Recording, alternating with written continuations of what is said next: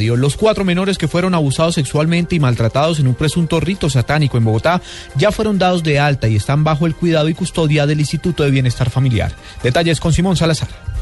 Fuentes consultadas por Blue Radio confirmaron que los cuatro menores víctimas de tortura y abuso sexual fueron dados de alta en el hospital de Kennedy en el sur de Bogotá, donde se encontraban bajo observación médica. La directora del Instituto Colombiano de Bienestar Familiar, Cristina Plazas, estuvo desde muy temprano reuniéndose con los menores y recibiendo la información del caso. Posteriormente se los llevó a un centro de protección donde se encuentran en este momento y donde recibirán la atención psicológica necesaria y se restablecerán sus derechos. Recordemos que los cuatro niños de 17 meses de edad, 11, 12 y 14 años fueron brutalmente torturados y fueron víctimas de abuso sexual en una vivienda del barrio Mason en la localidad de Ciudad Bolívar en el sur de la capital, al parecer durante rituales satánicos. También fue víctima del maltrato una joven de 19 años quien sigue hospitalizada en el hospital de Kennedy. Simón Salazar, Blue Radio.